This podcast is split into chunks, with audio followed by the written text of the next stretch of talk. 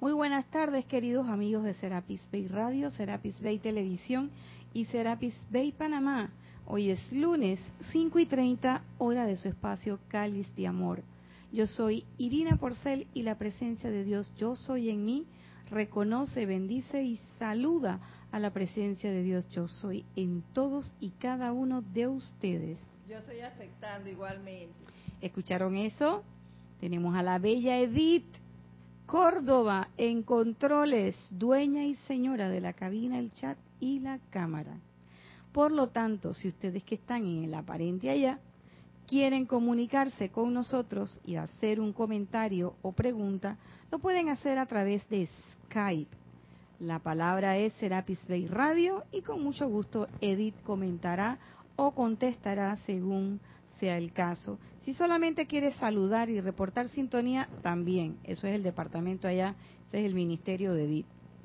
Si estás escuchando esta clase en diferido, es decir, un día que no es lunes y a una hora que no es las 5 y 30, pues solamente debes escribir al correo irina.serapisbay.com y con mucho gusto comentaremos o contestaremos cualquier pregunta con relación a los temas que tratamos en las clases y que tengan relación con la enseñanza de los maestros ascendidos. Este fin de semana todavía no tenemos ningún anuncio de ningún patrocinador. No, no, no, es para el otro fin de semana. Pero bueno, eh, hemos estado dedicando estas últimas eh, semanas, estas últimas clases, a manejar, evaluar, meternos dentro, zambullirnos en esa piscina de conocimientos, experiencias sobre la verdad. Nada más para recordarles, y todo viene por una pregunta que hizo la amada señora Palas Atenea en uno de sus discursos, donde decía y nos preguntaba, ¿cuántas veces en el último año tú has invocado a la verdad. Y no es de que, que se haga realidad, que se manifieste la verdad. No, no, no. ¿Cuántas veces tú has invocado esa energía? ¿Cuántas veces has querido relacionarte con esa carga energética?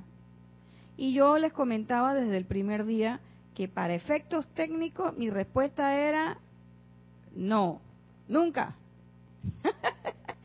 Siempre le di la vuelta. Yo, ay no, con el amor divino, con la opulencia, eh, con el, el rayo del ceremonial, con el entusiasmo, con la llama de la ascensión, increíblemente hasta con la señora Astrea. Pero con la amada palabra y la verdad, nana y nana, ¿Qué va? No, hombre, ese rayo es muy duro. Eso cuando tú invocas eso, después se te mueve todo el piso. Allá la vida, te cambian los muebles de la sala. Y eso me recuerda cuando yo estaba pequeña, que los fines de semana, cada 15 días, mi abuelita hacía una cosa que nosotros aquí en Panamá le llamamos baldear la casa que era echarle agua a toda la casa y barrer hacia afuera. No hay que trapear y barrer, no, no, baldear con agua. Entonces sacábamos los muebles, se asoleaba, entonces los muebles le caía, le, lo asoleábamos, le dábamos así con la escoba para sacudir el polvo, se quitaban las cortinas. Bueno, esa casa se ponía cada 15 días y por supuesto, cuando los muebles entraban, nada que ponerlo en el mismo lugar. Había que cambiarlos de sitio. Y nosotros que, pero abuela, que no sé qué. Y mi abuela, caramba, que lo vamos a poner en otro sitio. Y ella siempre discutía. ¿Y quién es la abuela? Digo, no, tú eres la abuela, dale, tú, tú. Bueno, pues vamos a cambiar los muebles. Entonces cambiábamos los muebles. Y yo siempre le preguntaba, bueno, ¿y eso de cambiar los muebles para qué? Y ella decía, porque no, ella me decía, para que no te acostumbres. Y yo dije, para que no me acostumbre, dice, sí. Pero cuando uno, cuando uno se acostumbra, me decía ella, ahí se quedan las cosas, porque ya es costumbre, ya déjalo, déjalo así. Y entonces ya nada más limpiamos por encimita, pasamos por encimita. Es como darle otra cara a la casa. Y qué guau. Y esta, esta pregunta de la amada Palas me recuerda a esa, a esa costumbre. ¿Cuántas veces en el año nosotros hemos conscientemente pensado en esa energía de verdad que se vierte y que nosotros la transformamos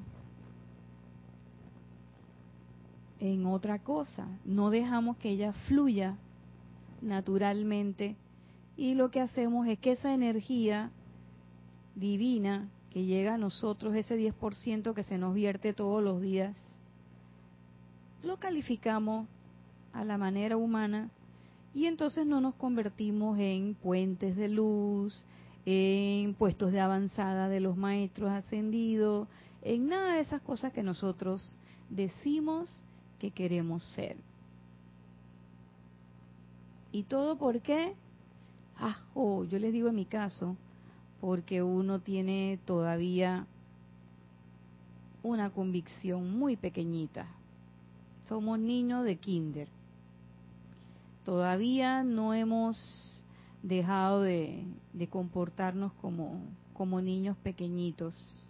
Y entonces creemos que podemos hacer las cosas sin que tengamos ninguna responsabilidad.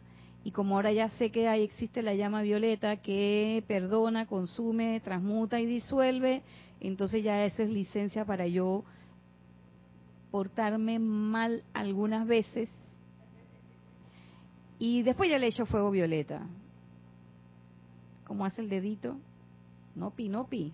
No, esa no es el objeto o no debería ser el objeto de la enseñanza, sino que es un elemento que nos permite transformarnos poco a poco, día a día, sin castigarnos, sin recriminarnos, pero sí con una autocrítica fuerte que nos permita nosotros mismos hacer esos cambios que son necesarios.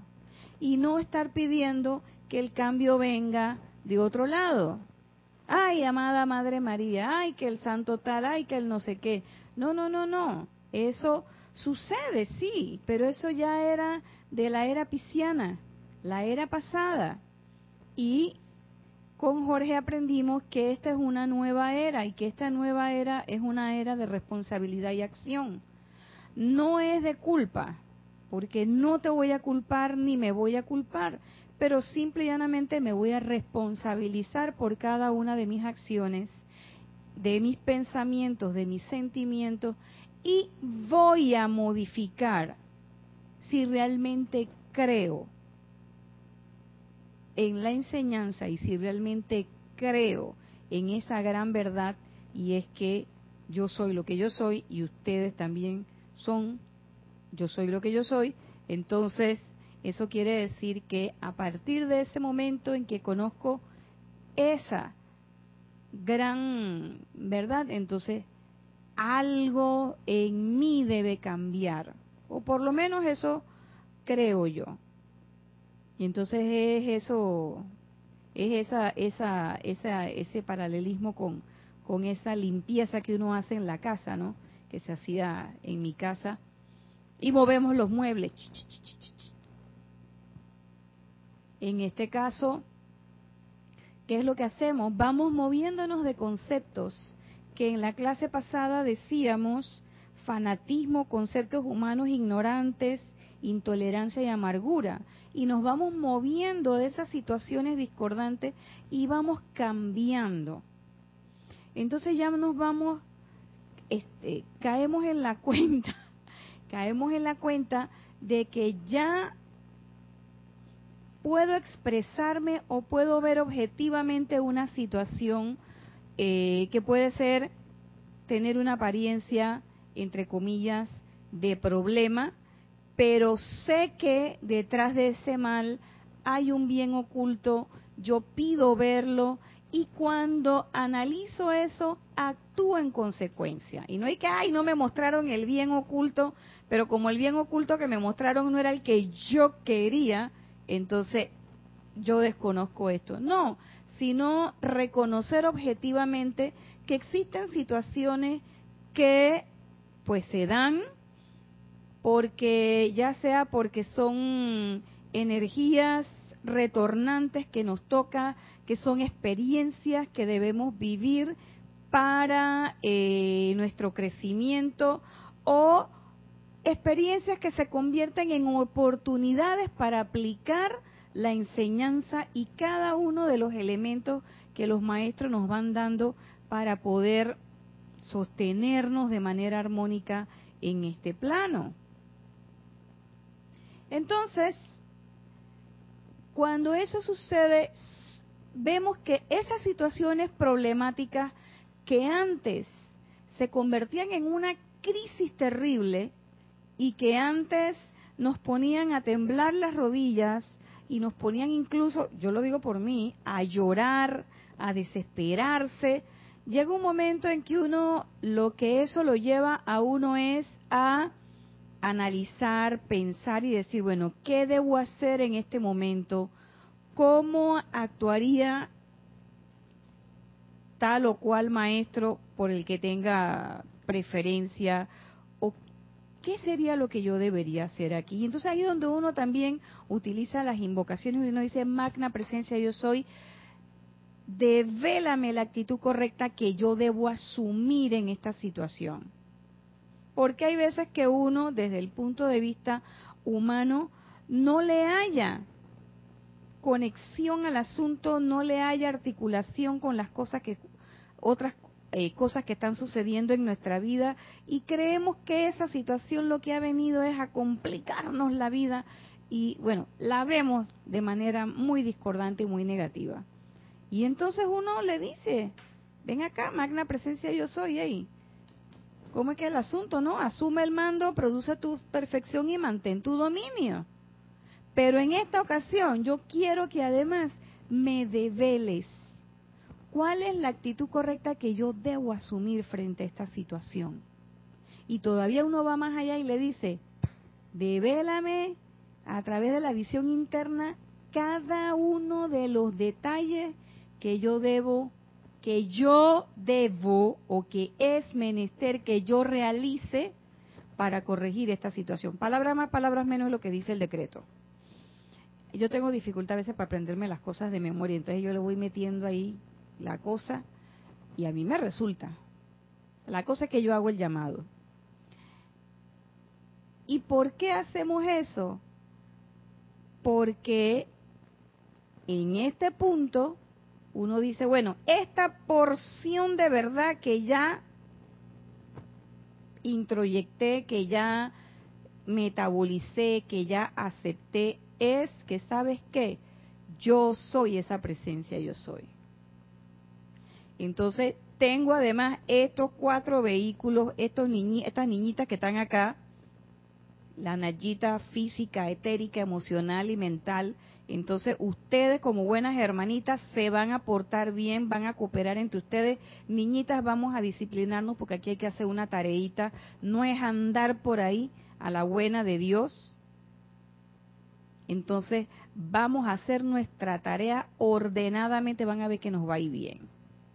Y entonces uno ordena su vehículo, los educa, los instruye, los disciplina, meditación, eh, aplicación, los decretos, la cosa, todas esas herramientas que nos dan que nos dan los maestros.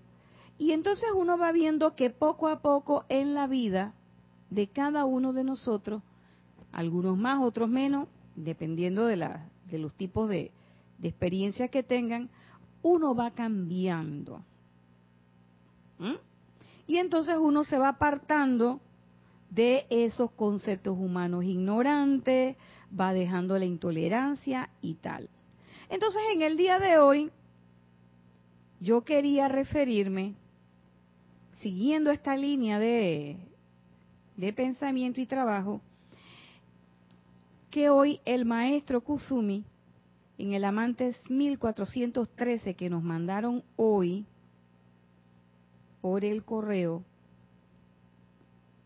habla del deseo de comprender. ¿Y por qué relacionamos esto con la verdad? Ya van a ver. Dice, sabiduría ante todo.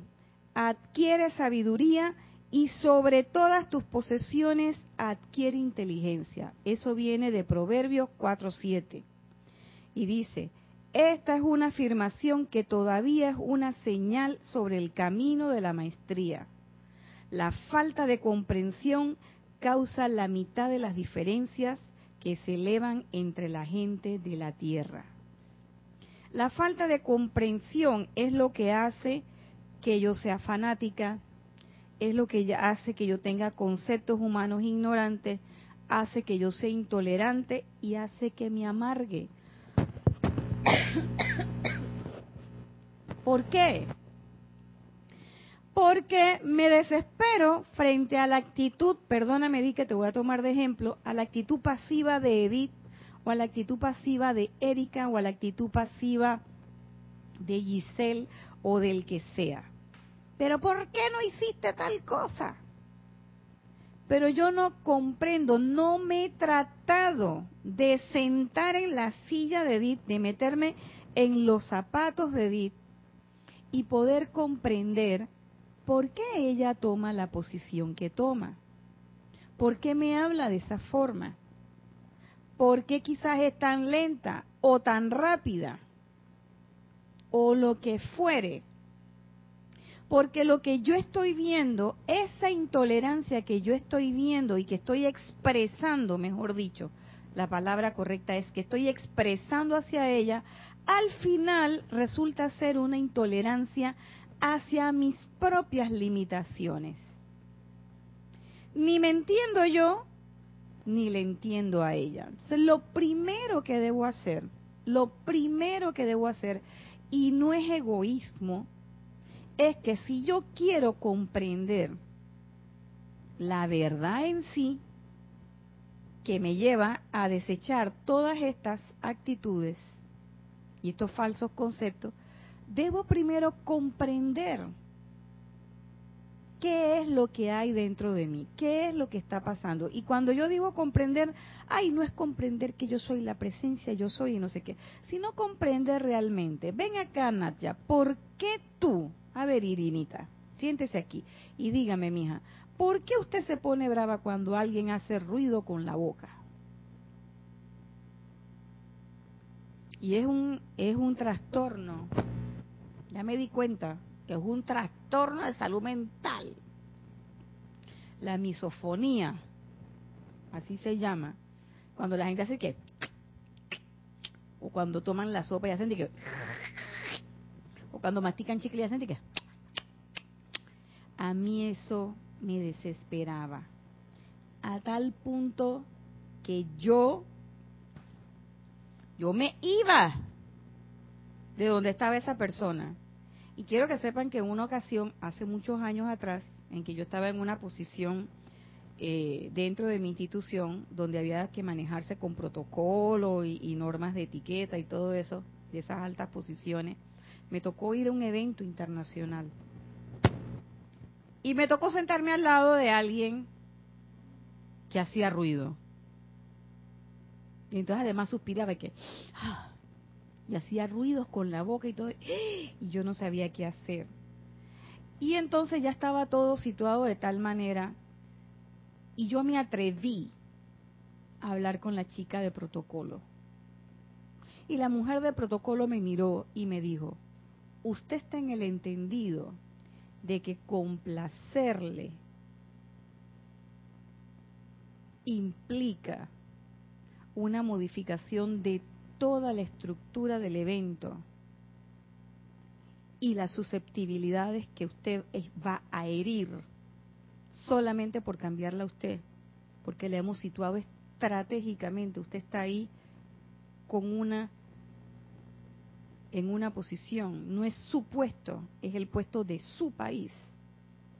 Usted, usted tiene eso claro, porque si usted tiene eso claro, yo la cambio pero yo solamente le estoy recordando. ¿Es eso lo que usted me está pidiendo? Y yo la miré y le dije, no, te pido perdón, me equivoqué. Muchas gracias. Y fui y me senté donde estaba. Por supuesto que en aquel entonces, todavía no había regresado a la enseñanza, hombre, yo me aguanté la teja. Pero me aguanté la teja y, y empecé a hablar con el hombre. Ah, cuento corto, me fue más bien, nos hicimos compañeritos pío pío. Me llevó a conocer no sé qué cosa, que él había ido a un lugar y que él ya había estado ahí, que no sé qué, y que ahí se comía rico y que no sé cuánto, y que por aquí, que por allá. Y entonces había un grupito ahí especial y él me introdujo en ese grupo hasta el sol de hoy todavía nos seguimos escribiendo y todo lo demás y cuando nos vemos en otros eventos ya por supuesto yo estoy en otro nivel ellos todavía siguen estando allá ellos ay amiga no sé qué es la cosa o sea que la persona era completamente diferente de como yo lo veía. Y yo ahora pensando un poquito en esa en ese evento me di cuenta de que sin o sea no invocando ni nada pero yo imagino que un movimiento de esta personalidad que, que llevo de tantos años, no voy a decir cuánto, aunque sea un mínimo de comprensión tuvo en ese momento que le permitió trascender esa situación que me parecía tan molesta y poder abrirme al conocimiento de otras cosas y de otros elementos. Hacer un amigo o amiga. Y eliminar conceptos humanos ignorantes e intolerancia. Porque te digo que no aguantaba. Y qué rabia. Y entonces yo tenía una amiga, que sí era amiga de, larga data, eh, de otros proyectos anteriores, y estaba sentada directamente enfrente de mí y me dice, no tienes idea la cara que tú tenías. Y yo me estaba riendo porque yo sabía por qué era tu cara. Y dice, pero después del primer día, ya en la tarde, tu cara cambió totalmente, amiga, me dice. Y te felicito. Y entonces ella me dice, porque como nos conocíamos de hace tanto, y me veía ahora en esa posición y me decía, me decía, Nadjairina, ¿cómo has crecido? Te felicito. Ay, yo me sentí tan bien. Y yo dije, ay, sí. Y después me sentí también en la noche, me sentí mal, pero yo decía, ay, mire, este señor, qué sé yo. Y entonces en un momento de approach muy personal con él, yo fui y le dije, digo, mira, yo no sé qué va a pasar después que yo te diga esto, pero te lo tengo que decir. Al principio, mira, me sentí así, así, así, así, así. Y él me dice, créeme que yo me di cuenta. Dice, pero es algo que yo no puedo evitar. Y yo trataba, y tú estabas luchando y yo estaba luchando también. Él estaba luchando por no hacer los ruidos y yo estaba, que lo quería matar. Gracias a Dios que no había balcón porque si no lo hubiera tirado y que ¡plop! y al final, mira lo que resultó. Entonces, hay veces en que tú sabes, uno, uno pide tantas cosas. Dice que yo quiero paciencia, yo quiero opulencia, yo quiero mi estacionamiento perfecto, yo quiero el decreto del novio perfecto, o sea, que lo hice. ¿Qué quieren que les diga? eh, o sea, tantas cosas que hay. Y lo último que a uno se le olvida pedir es sabiduría. Y una cosa que, por ejemplo, mi mamá siempre me dice, desde que yo estaba pequeñita, y cuando me fui a estudiar afuera, mi profesión, yo decidí irme de Panamá, concursar por una beca, lo logré y me fui. Y cuando yo me iba, y mi mamá no quería que me fuera, ella llorando y yo llorando, porque yo estaba al principio estaba feliz porque me iba de sus manos, iba a hacer lo que me daba la gana, iba a vivir mi vida. Mentira, lo que me hice fue estudiar. Pero ella llorando y yo llorando y mi mamá y mi papá me dijeron dos cosas, los dos en dos momentos diferentes, sin ponerse de acuerdo. Y la cosa se resumía a, busca la sabiduría. Desarrolla tu inteligencia, estudia, no, te, no busques grandes cosas, siempre busca eso.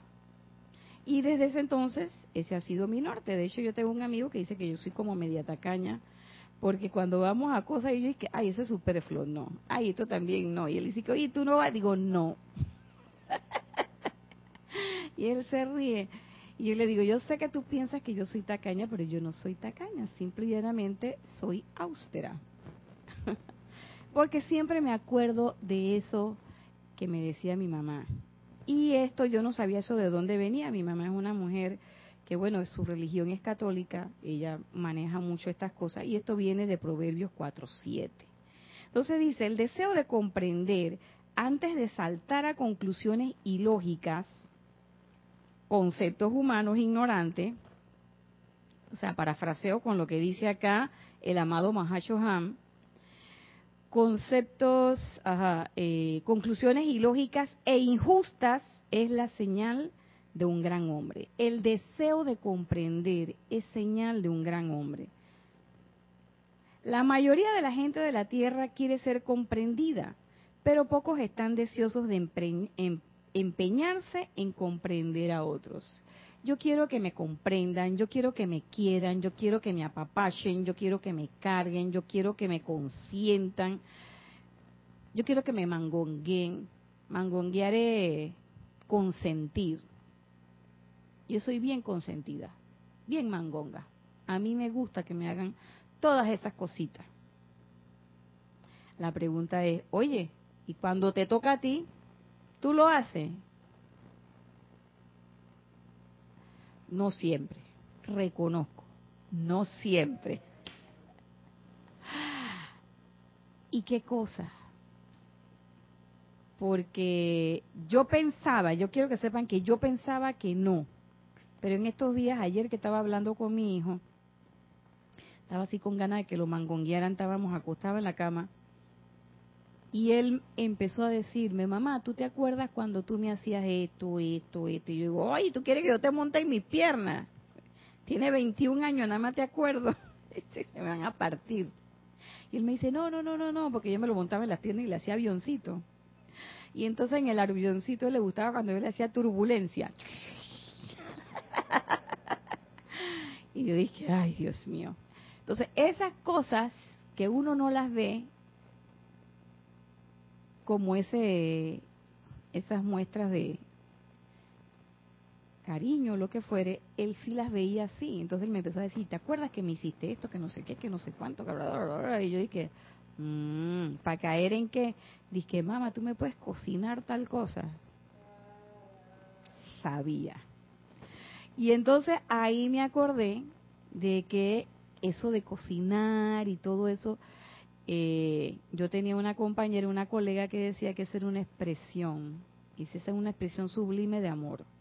Que alguien te quiera cocinar, que alguien se preocupe que si ya comiste, que si ya esto, que si esa es una preocupación que va, trasciende el, el hecho de, de ese amor superficial, ¿no? Y es eso, porque es ese deseo de comprender. Cuando tú comprendes a, a las personas, entonces tú quieres hacer cosas por ellas. ¿Cierto? Que es lo que dice aquí, ¿no? Desea ser comprendida. Yo quiero, yo quiero que todos me lo hagan. No, pero yo también deseo hacer cosas. Pero por supuesto, cuando uno desea hacer cosas por la gente, no es lo que yo quiero hacerle a la gente. Ahí donde está la cosa. ¿Por qué? Porque no hay que, párate ahí, Edith, que te voy a dar lo que yo te quiero dar. Y si eso no es lo que Edith quiere, ve. Y entonces, ah, no, pero párate ahí, que te voy a, pero yo no quiero, que te voy a dar un, yo no quiero que me des eso, un masaje. Yo no quiero que me des masaje. O yo no quiero que me, qué sé yo, me hagas esto el clásico cuento de la viejecita que está parada ahí y viene el muchacho y la cruza y la señora va quejándose y ahí hice la buena la buena acción del día dice la viejita no pues si yo no quería cruzar la calle yo estoy esperando que alguien me venga a recoger y me va ahora ahora estoy del otro lado de la calle entonces tienes que volver a cruzar la vieja para ese lado de acá No. Entonces, ahí es donde interviene la comprensión. ¿Por qué? Y el conocimiento. Porque yo debo, o no debo, es menester que yo te comprenda por qué tú lo quieres de esta manera. ¿Por qué yo, si voy a hacer algo, no voy a hacer algo de lo que a mí me parece, sino que voy a hacer algo a la usanza tuya? Porque yo quiero que tú te sientas bien. ¿Mm? ¿O por qué yo tendría, por ejemplo, que ponerme a conversar con el individuo ese que hacía esos ruidos tan horribles con la boca? Si no lo hubiera hecho, me hubiera perdido de conocer a una persona maravillosa. Pero fue un deseo instintivo de comprender que, y entonces ahí entendí una serie de cosas que no vienen al caso sobre unos tics nerviosos que tiene y tal. Y yo que soy médico, ¿cómo podía desconocer eso? Entonces hay veces en que uno la personalidad de uno lo supera a tal manera que ni siquiera dejamos que desde el punto de vista de la profesión yo pueda proyectarme y realizar la comprensión, porque ¿qué es lo que hace el médico? Comprender a esa a esa esa alma que viene a tu consulta y que viene ella necesitada creyendo que necesita tu ayuda. Y entonces uno qué hace? automáticamente uno juzga, crítica y critica y condena. ¿Por qué tenía que hacer eso? Usted no sabe que eso le hace mal. ¿Cómo es posible que haga tal cosa? Digo palabras más, palabras menos. Estoy remedando cierta situación. Pero uno lo que trata es de comprender. Échame tu cuento, dime qué fue lo que te pasó y cómo y entonces uno tiene la oportunidad de poder, a través de ese intercambio, comprender qué fue lo que pasó. Ah, pero es que esto no te puede doler, es que eres una floja.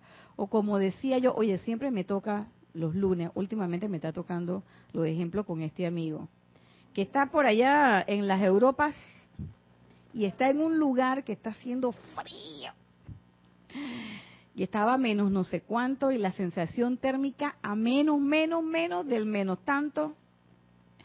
Y me decía, me estoy congelando y, estoy, y entonces, y me escribía, y, pero ponte periódico, mijo, haz esto, haz lo otro, que no, que mira, que no sé qué. Y yo le decía, pero sube el calentador. No, porque sube el calentador, la calefacción para que te calientes, no sé cuánto. No, pero no siento. Digo, no debería. Entonces me acordé. Ahora que estábamos conversando me acordé que yo le dije, no debería sentir frío. Pero el tipo tiene frío dentro de la casa. Que se ponía que uno, dos, tres, cuatro suéteres, oye, y todavía siente frío. Y entonces le pongo yo y que no será que tú eres flojo. y le pongo yo, digo, no será que tú eres flojo para el frío. Y yo después me puse a pensar, digo, ay, Nadia, otra cosa más. Todos los lunes voy a tener que pedirle perdón porque cada vez me toca, me acuerdo. Este, digo, ¿por qué tú le dices que es un flojo? Sea, quizás tú tienes un, tienes un umbral para el frío muy alto o para el dolor muy alto. Y, hombre, a ti ni te van ni te vienen las temperaturas fría, pero hay gente que no tiene ese umbral. Y tienes que comprender eso. Entonces uno termina siempre, tú sabes, calificando la cosa ya, crítica, juicio, condenación, listo, que tú eres un flojo. Y el pobre pasando frío, ay Dios mío. Bueno, cuando venga vamos a tener cuentos para reírnos. Entonces dice, Sigue diciendo el maestro, una hermandad mundial de cualquier causa espiritual o secular solo puede desarrollarse cuando encontramos hombres y mujeres cuyos corazones han sido tocados por el Espíritu Santo con el deseo de comprender. Quien desea comprender, y está en mayúscula cerrada, abre la puerta de su conciencia a la verdad. Y aquí viene la cosa. ¿Ven? Quien desea comprender abre la puerta de su conciencia a la verdad y se convierte en un magneto a través del cual fluirán la iluminación y la comprensión. Pero si yo no tengo deseo, miren, fíjense que no dice el que ha leído, sino dice, ¿quién desea comprender? Porque yo puedo leer algo y puedo no comprenderlo. Eso puede quedarse a nivel intelectual, a nivel del mental. Y yo encuentro, percibo, que ese nivel de comprensión está a nivel del emocional. Cuando yo me identifico contigo y yo sé exactamente cómo te sientes, y como sé que te sientes así, soy reverente y digo, ¿sabes qué? Yo no voy a decir esto.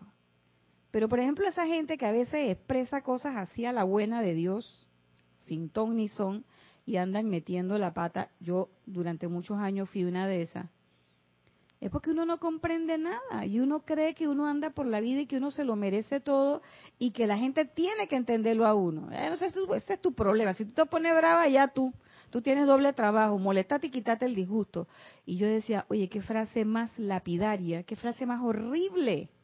Aquí la decimos mucho, pero es totalmente lapidaria, lejos de la comprensión y es una frase que además está lejos completamente de esa calificación de persona inteligente. Eso no es más que un concepto humano ignorante. ¿Mm? Entonces, si yo tengo deseo de comprender, no es que yo, yo lo voy a comprender, fíjense, fíjense que el, maestro dice, el que tiene comprensión, no, cuando tú tienes deseo, y puede que quizás no seas la persona más preclara. Hombre, yo no soy la más inteligente, no tengo sopotoscientos miles de títulos, un festival de cartones o uno de esos currículos que tú lo tienes que jalar con, con carretilla, porque no lo puedes llevar ni siquiera en la mano, pesa tanto. No nos estamos refiriendo a eso, nos estamos refiriendo a una facultad muy simple y sencilla. Tú deseas comprender, solicítalo. Solicítalo y se te da. Porque la comprensión va más allá de la mera inteligencia del mero conocimiento, de saber cosas. Y yo, miren, miren que en esta profesión uno tiene que saberse tanto enredo. Y a mí me preguntaba también, otro amigo me decía, dice, yo no entiendo cómo ustedes los médicos hacen para aprenderse tanta cosa. Ay, no era otro, es este mismo, que me decía, ¿cómo? mí se me va a olvidar. Que me decía, ¿Cómo hacen para aprenderse tanta cosa? Y mis estudiantes a veces también me dicen, ay, profesora, ¿cómo hago para aprenderme todo eso? Ellos dicen, usted se lo sabe porque usted lo ha repetido tantas veces durante tanto tiempo. Y yo le digo, no, muchacho, no. Porque no es repetir como un papagayo, es comprender. Comprender. Entonces, el buen médico no solamente sabe cosas teóricas, y se sabe muchas cosas de memoria, sino que comprende al ser humano que viene a él y ese nivel de comprensión le permite agarrar de todo lo que sabe la información o el asunto que es específicamente para esa persona. Y sabe además cómo agarrar esa información y dársela a Edith de una manera, a Pedro de otra manera, a Héctor de otra manera, a Isa de otra manera. Y es la misma información, pero cada uno tiene una característica fundamental que es diferente del otro, porque este plano de la separatividad nos hace ser diferentes de esa manera. Aunque nosotros sepamos que en realidad somos uno, las necesidades humanas que expresan nuestros hermanos no son iguales, son diferentes. Y entonces uno hace como esa máxima que dice, el axioma que dice, a cada cual según su necesidad. ¿Qué es lo que tú necesitas? O como dicen los maestros, ¿cuál es el requerimiento de la hora? ¿Qué es lo que se requiere? Y no es que te voy a dar una receta igualita para todo el mundo. Dime, Edith. Sí, te iba a decir, Naya, que hay algo que, que debemos tener muy claro y es que la memoria y el olvido son aliados. Ay, sí. Así que eso se te va. Pero sin embargo... estás iluminada, mami. Sin embargo, cuando tú quieres comprender algo, la, el querer comprender te permite y te hace analizar cada punto, cada acción. Por eso, después, cuando yo requiera algo, si tú tratas de comprenderme, tú vas a saber cómo soy y cómo es cada uno. Esa es la diferencia entre la comprensión, si yo quiero, o el querer memorizar algo. Y ese si yo quiero que tú estás planteando es el deseo. ¿Ves? Y ojo, que es un deseo sincero, no es un deseo con eh, agenda oculta. Dice que como yo quiero que se me devele la verdad, yo voy a desear comprender. No, no, no, no, no, no. No se trata de eso, de que yo voy a dar para que me den. No es quid pro quo. No. Aquí eso no funciona. Aquí es, oye, yo deseo comprender. Y esa comprensión, ese deseo de comprender, como dices tú, Edith, te va a abrir muchas cosas y te va a permitir un entendimiento, incluso de, en algún momento, de cosas que tú no esperabas. O de cosas, como digo yo, a mí me pasó, que no quería ver. No quería verla. Y yo decía, chuleta, ¿y ahora cómo? Porque cuando eso te pasa, hermano, hermana, hey, tú no te puedes quedar tranquila. Después que a ti se te develan algunas cosas, tú, tú dices, ven acá, yo sería bien careconcha, como decimos aquí en Panamá. Yo sería bien fresca si yo sigo actuando de la misma manera. No puedo. No puedo. ¿Por qué? Porque si yo soy coherente en mi vida y coherente con la ley eterna de la vida, que lo que pienso y siento, eso traigo a la forma, yo no puedo pensar una cosa y decir otra. Porque me estoy engañando y me estoy apartando del objetivo al que yo quiero llegar. Es como cuando usted hace un plan. Usted hace un plan y usted lo que hace es que usted recopila la información correcta de acuerdo al cumplimiento de unas tareas. Y usted al final va a medir en qué medida usted cumplió esas tareas. De nada vale que usted maquille los números. ¿Sabe por qué? Porque usted sabe que no son verdad. Cuando usted se los presenta a otro, ese otro no sabe, pero tú sí sabes que eso no es así, que tú maquillaste esos números. Entonces, aquí se trata no de un plan que le estoy presentando eh, al ministerio tal o a la empresa tal o al organismo tal. Aquí se trata del plan de tu vida. Entonces tú sabes que eso no es verdad, tú sabes que eso es mentira, que eso está maquillado, que esos números no son así.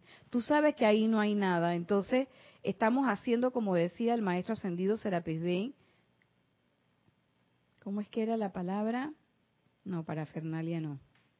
¿Cómo es que era? Tampoco era un acto fallido. Algo que tenía que ver con la... Cuando hacíamos un ceremonial o una actividad, hacíamos eso. Ahora olvidé. No se me olvidó la, las páginas, pero ahora olvidé. olvidé el término. La vez pasada me dijo uno que estaba viendo el, la clase de que profesora se le olvidaron las páginas. Y yo dije, hoy no se me van a olvidar las páginas. Hoy se me olvidó el término.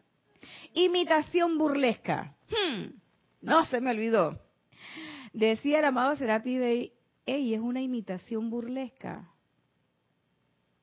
Y yo digo, estamos como los niños en el día de, del maestro, vestidos de gente grande, de que ingeniero, médico, profesor, no sé qué, y somos niños en el jardín de la infancia, jugando a que somos gente grande.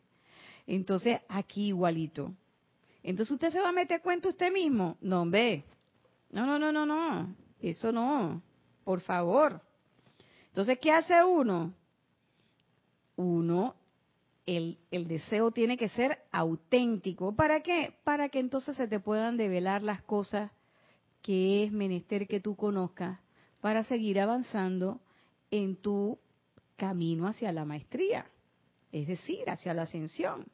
¿Qué decíamos nosotros? No queremos ser maestros de la energía y la vibración. Yo quiero ser maestro de mi circunstancia. Pues para ser maestro de la circunstancia tienes que comprender. Porque además no vas a poder aplicar en todo momento la misma cosa.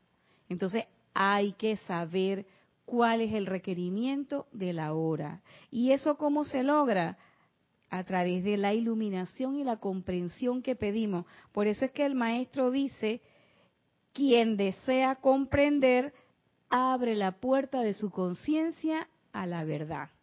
Y miren, ya casi para terminar, que esto es parte de lo que me pasó con aquel evento con este señor que les comenté, en este evento internacional, dice, aquellos que rechazan todas las cosas con las cuales sus mentes conscientes y sentimientos no están de acuerdo, sin desear entender, pasan por alto muchas oportunidades para servir, para hacer amistades, para bendecir. Yo me hubiera, o sea, me la hubiera perdido. Es un tipazo y además las cosas que aprendí, porque además era una persona que tenía una experiencia increíble, las historias que nos contaba, las anécdotas, tú decías, wow, excelente. Entonces tú pasas por alto, llega un momento y no es que él dejó de hacer su ruido, él sigue haciendo sus ruidos, pero la experiencia de estar con él, de disfrutar de su compañía y él era como centrípeto, la gente lo buscaba, salté. Y era porque tenía, tenía, tenía un carisma, tenía una calidez humana increíble. Entonces, todas esas experiencias, muchas yo las he capitalizado. Yo le escribo y le digo, oiga, profesor, yo pongo sus ejemplos en mis clases. Y él se ríe y me dice, dele, profesora, dele, siga para adelante. Y entonces todavía nos contamos cosas me escribe, mira lo que me pasó. Por supuesto que es una persona que se codea con una gente, hace unos escritores y unas cosas así al más alto nivel y tú dices, wow. Y yo tuve sentada al lado de una persona así, me la iba a perder, Edith. Y entonces, como dice el maestro, oportunidades de servir, hacer amistades, bendecir.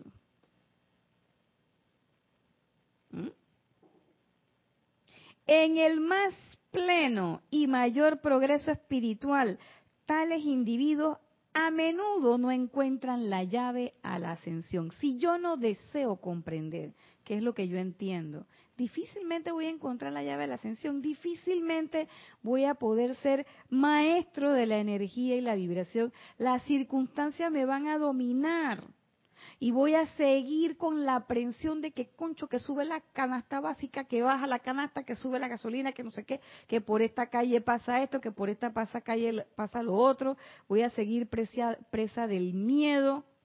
Voy a hacer ese corcho en el mar cuando la tormenta coge para allá, yo cojo para allá, cuando la ola coge para acá, yo cojo para acá, no voy a poder dominarme nunca, el autocontrol y la autovigilancia van a ser completamente ausentes en mi vida. ¿Por qué? Porque no tengo deseo de comprender qué realmente es lo que está sucediendo en mi vida. Y ese deseo de comprender también encuentro, Edith, que viene bien ligado a la pregunta primigenia. ¿Qué es lo que tú quieres? ¿Qué es lo que yo quiero? Porque cuando yo digo qué es lo que yo quiero, y yo digo, bueno, yo quiero tal cosa. Es como cuando tú haces ese decreto, yo quiero, yo, de, detrás de todo mal hay un bien oculto, y uno dice, me acuerdo que Jorge nos decía, y yo digo, y quiero verlo. Y quiero verlo. Y no es de que, enséñame el que me conviene, no, quiero verlo. Y hay veces que uno dice, concho, ese es el bien. Sí, ese es el bien. Entonces, ahora, como decía Jorge, ama ahora. Dale ahora. Porque cuando las cosas están bonitas y hay arcoíris y están los unicornios volando por ahí en el mundo de My Little Pony, todo parece bien, todo está perfecto, lindo, hermoso, precioso. Pero vamos a ver las cosas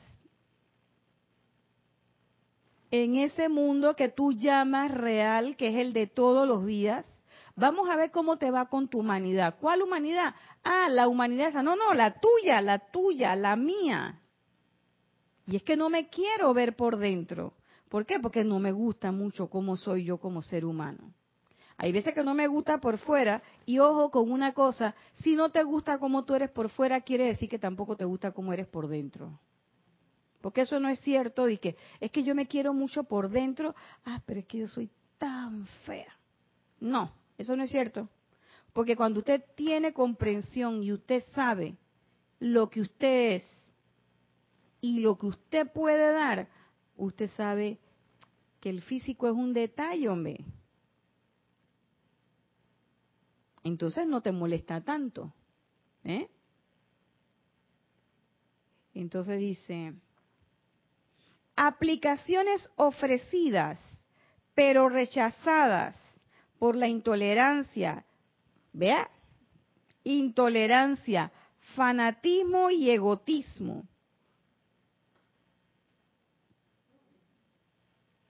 Lo que nos estaba diciendo el Mahashohan en la clase pasada. Ey, fanatismo, egoísmo, intolerancia, concepto humano ignorante. ¿Mm? Entonces yo puedo hacer toda mi aplicación, pero como no tengo deseo de comprensión, rechazo las situaciones que vienen alrededor de esa aplicación.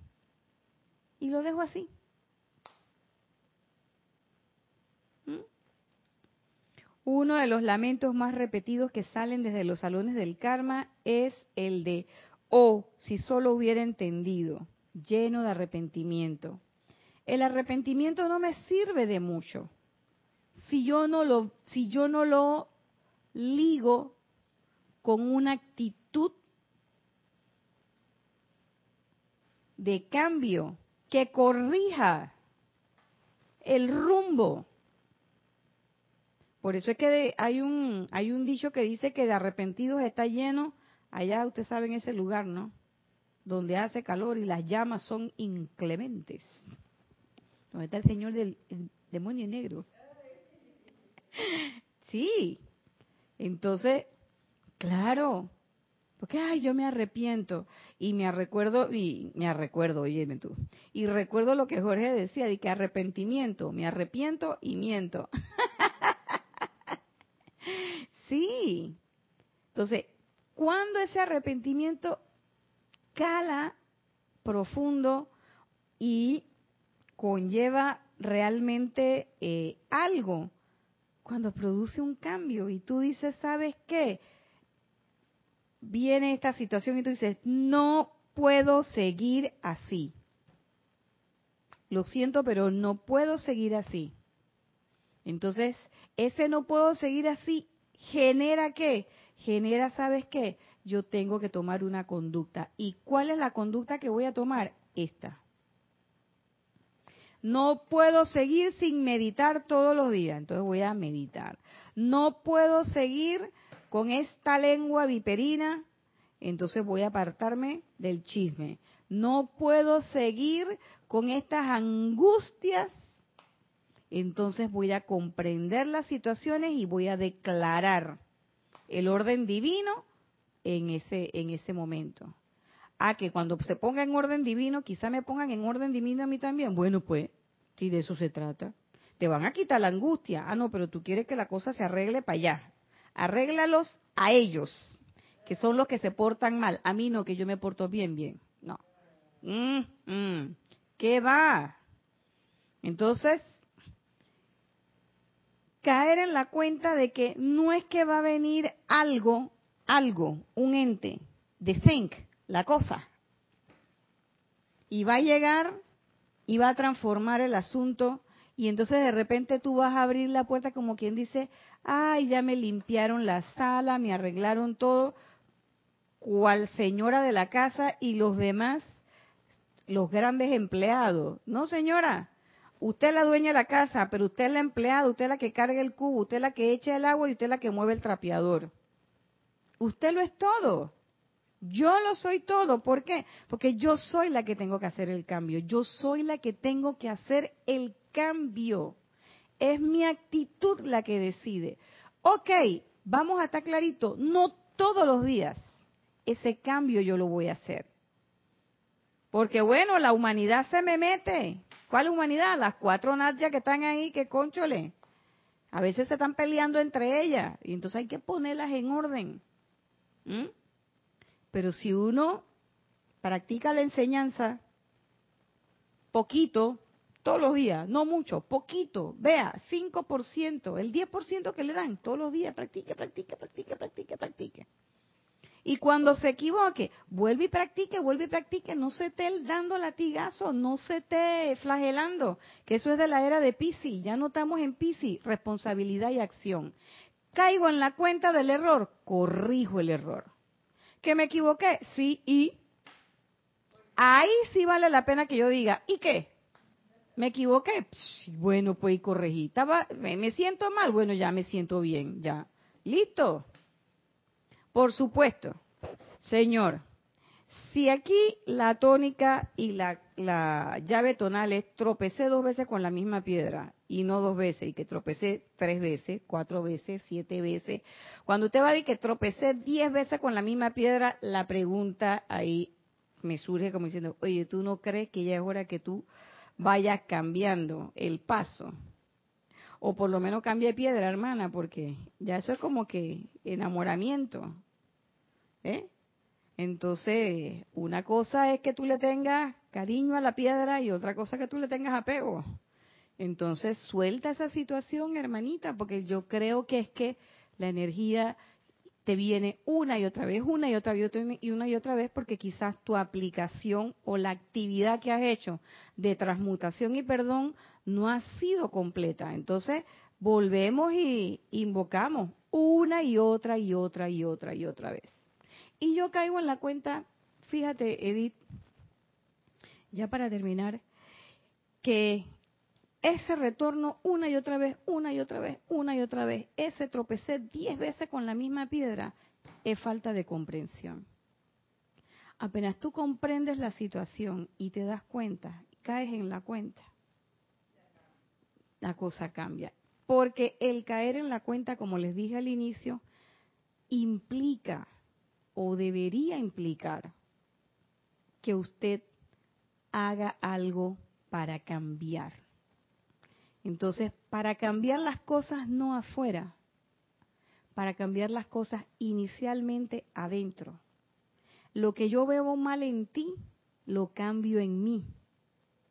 ¿Ves? En mí. ¿Por qué? Porque tú eres mi espejo.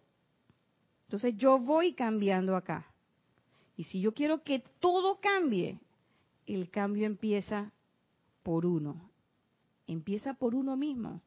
Entonces ahí es donde viene ese deseo de comprensión y decir, ¿sabe qué? Sí, magna presencia yo soy. Yo quiero comprender. Ese es un llamado que quizás no todos estamos dispuestos a hacer, pero que todos en algún momento vamos hacer. ¿Por qué? Porque ya el salón de clase está lleno. Hay que empezar a desalojar. Hay que empezar a graduar gente. Y eso no es ni malo ni bueno, es simplemente es avanzar a otras esferas de conciencia, a otras etapas. Abandonando qué? el fanatismo, los conceptos humanos ignorantes, la intolerancia y la amargura. Por eso, el amado maestro Kusumi dice que el deseo de conocer, de comprender es la puerta abierta de la conciencia a la verdad. Esta ha sido la clase de hoy. Recuerden que yo soy Irina Porcel, este es su espacio Cáliz de Amor y nos vemos el próximo lunes a las 5 y 30.